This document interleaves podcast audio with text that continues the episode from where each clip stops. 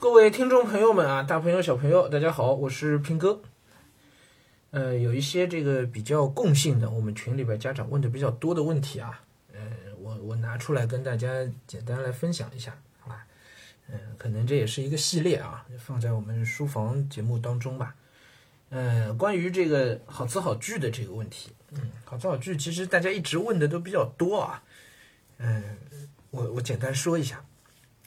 好词好句本身呢，嗯，你说它意义很大吧？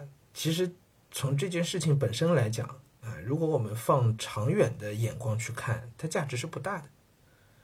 对，但这个事情，我我在节目里很难跟大家说，哎呀，这事情价值不大，你们就不去做，因为我一说它价值不大呢，很多人就真的觉得它就就就没必要去做了，对吧？可是你知道，我们看一个事情价值大与否啊，不能仅仅看其中的一面，或者只看最后一个结论，都是不对的。我们要综合的去看的。呃，一件事情在一定的历史阶段很有意义，但是长期来看意义不大。那么这件事重要吗？哎，我们心里要知道它不是那么重要。但是当我们处在那个特定的历史阶段的时候，这事儿就是应该要去做的，对不对？嗯，比如说还有类似的事情是拼音，拼音。实际上，拼音这个事情，课标当中虽然一直都有要求，但是你看，从小升初开始的所有的重要考试，谁会去考拼音？对吧？而且就算考到，实际上也就是那一分两分都是很简单的东西，他从来不会去考里边的什么这是声母，那是韵母，这不会从来不会去考的，从来没有这样的考题的，对吧？无非就是为了方便，因为拼音它本身的功能是什么？就是去让你能能够查字典就可以了。OK，对拼音的要求其实也就是落在能查字典上面，所以这个事情长远来看是不重要的，但是它在一定的历史阶段，在你一年级的时候很重要，因为你要靠这个东西来认字发音，所以在那个阶段很重要。OK，所以在那个阶段这件事情你是必须要搞的，但是你不用为这个事情而太过焦虑，对吧？啊，那么好词好句是一样的，好词好句长期来看没有什么用的。没有人是靠好词好句能把作文写好的，到到高三还搞什么好词好句有吗？没有的，对吧？最多我记个一记记个一些这个那个京剧啊，写的好的特别有哲理的话呀，对吧？那这个也是自己充分理解之后可以去运用，这样来记下来的，不是在当好词好句去抄了。你见过谁高二还在那抄好词好句的？这时间的成本收益是算不过来的，对吧？就我们在少年经济里老跟同学们讲这个事情啊，成本收益啊。哎，那么一样的，这这个是跟跟拼音一样的。好词好句，它在一定的特定的历史阶段，也就是孩子二三年级那个时候，其实价值是非常大的。它既是帮孩子在练字，又是帮孩子去读书的时候注意去圈划，读读书的时候留意别人的好句子，让他读的稍微慢一点，对吧？再接着，他还能够对他的写作有直接的帮助。抄下来的肖像描写，写作当中直接是可以用的，环境描写都直接可以用的，自己写不来，对吧？那通过这个来啊。上手的那个阶段，就写作文刚上手的那个阶段，好词好句帮助非常之大。可到什么时候开始没用了呢？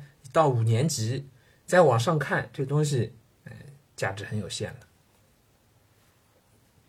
了。啊，所以好词好句这件事情，我觉得是应该要去做的，但大家要注意这个特定的历史时间段，超过这个时间段了，其实这件事儿你做不可做不做也就两可了，因为它。它的收益是固定的，可是你为它所付出的时间成本是在变化的。随着你年龄越长，对一件事情，你同样是花一个小时，你的成本是不一样的。两年级的一个小时和五年级的一个小时，机会成本全然不同，对不对？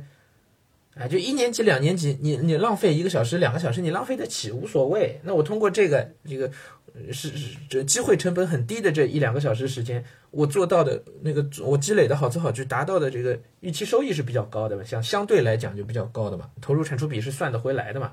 但你比如说我到初三了，我还在那花一个小时抄好词好句，我我不如花这一个小时去做数学题嘛，是不是所以它是有特定的一个历史时期的啊，就类似于像我们很多事儿都是这样的，背唐诗也是一样的。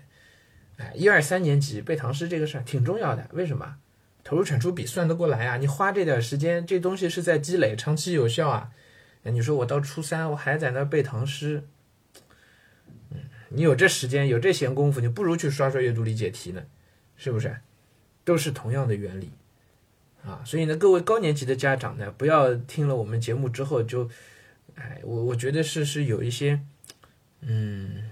刻舟求剑了，嗯，只听了这个好，但我们其实这里边都是有一个有一个时间概念在那里的，好吧？所以好词好句，我觉得是要抄的，但大家要看时间，什么时候开始呢？就从孩子基本能够写字，大部分字都可以写，哎，那个时候就开始，也就是两年级下半学期或者两年级上吧，两年级上你可以抄一些简单的嘛，是吧？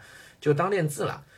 哎，然后到三年级，其实我觉得干两年这个事儿都很都都没有都都足够了，其实就那没有问题的啊，足够了。那么这两年期间，其实你能抄个大半本的好词好句，就已经价值很大了。然后呢，抄好之后呢，不要就丢在一边。写作文的时候，这个我节目里讲过啊，评说语文的节目里讲过。写作文的时候直接放在旁边，遇到要用的地方，直接到好词好句本里去翻啊，翻出来直接改不改不就能用了。用两遍你就熟了，用两遍这句子以后你自己就知道该怎么写了，好吧？就是这样的方法，OK。